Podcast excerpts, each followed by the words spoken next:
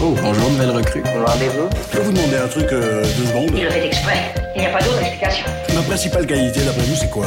Ce petit est têtu, on dirait. Plus têtu qu'une mule. Le nouveau rendez-vous. Excusez-moi, mais quand on est énervé, ça soulage.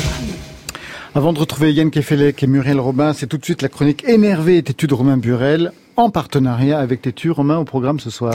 On va parler des archives LGBT. Je viens vous parler, une fois n'est pas coutume, d'un livre vraiment passionnant qui sort aux éditions textuelles et qui est né sous la direction de l'historien et sociologue Antoine Idier.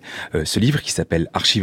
Archives des mouvements LGBT, une histoire des luttes de 1890 à nos jours est vraiment extraordinaire et surtout très très crucial pour nous.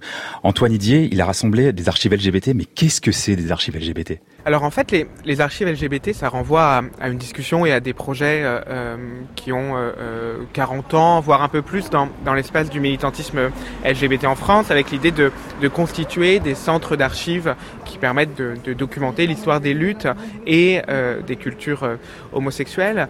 et pour moi, ça renvoie à, un débat ou à une question bien plus profonde et, et bien plus importante, qui est la politique de l'histoire ou les politiques de l'histoire et comment relire l'histoire d'un point de vue et notamment d'un point de vue euh, euh, homosexuel ou deux points de vue euh, homosexuels au pluriel. Ce qu'on appelle l'histoire n'est qu'un récit historique parmi d'autres récits historiques possibles. Et c'est un récit écrit par, on va dire, par les dominants. C'est Walter Benjamin qui parle de la tradition des opprimés, de la nécessité de, relire l'histoire du point de vue des dominés et de faire entendre le souffle de voix euh, des hommes d'hier. Et c'est avec euh, ce projet-là que résonnent en fait ces archives euh, LGBT faire entendre le souffle des, voix des hommes ou des femmes d'hier.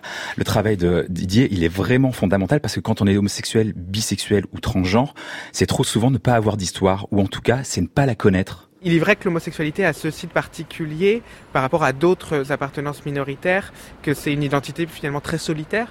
Euh, je sais pas, je pense par exemple aux personnes racialisées qui a priori grandissent dans une famille racialisée, et donc leur appartenance à, à un groupe dominé, à une minorité, euh, être prise en charge collectivement par la famille ou par le groupe auquel ils appartiennent, euh, ce qui est souvent pas le cas des personnes homosexuelles, et que du coup la, question de la transmission est toujours euh, plus compliquée parce que c'est plutôt le groupe ou la communauté euh, qui opère qui opère cette transmission, et que peut-être de ce fait-là il y a, a une transmission plus difficile ou plus complexe, en tout cas moins immédiate.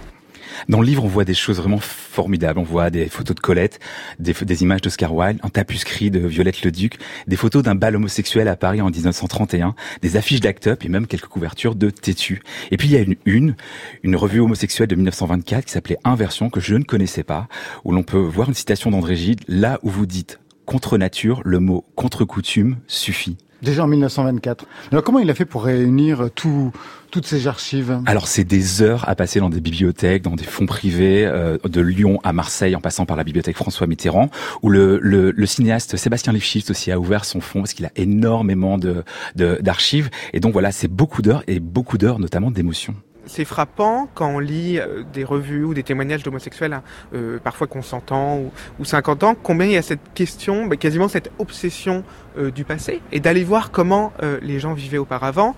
Alors parfois sous des formes qu'on peut trouver discutables, savoir si euh, Léonard de Vinci ou Michel-Ange ou Shakespeare étaient homosexuels, un peu de dresser une liste des, des grands hommes, ou aussi d'aller chercher des, des, témoignages, des indices, parce que le, finalement le passé sert de point de référence euh, pour euh, tracer une continuité entre eux et nous, entre des gens d'avant et des gens d'aujourd'hui, et puis trouver un, modèle euh, pour, pour inventer une identité, pour inventer une culture. Donc le livre s'appelle Archives des mouvements LGBT, une histoire des luttes de 1890 à nos jours.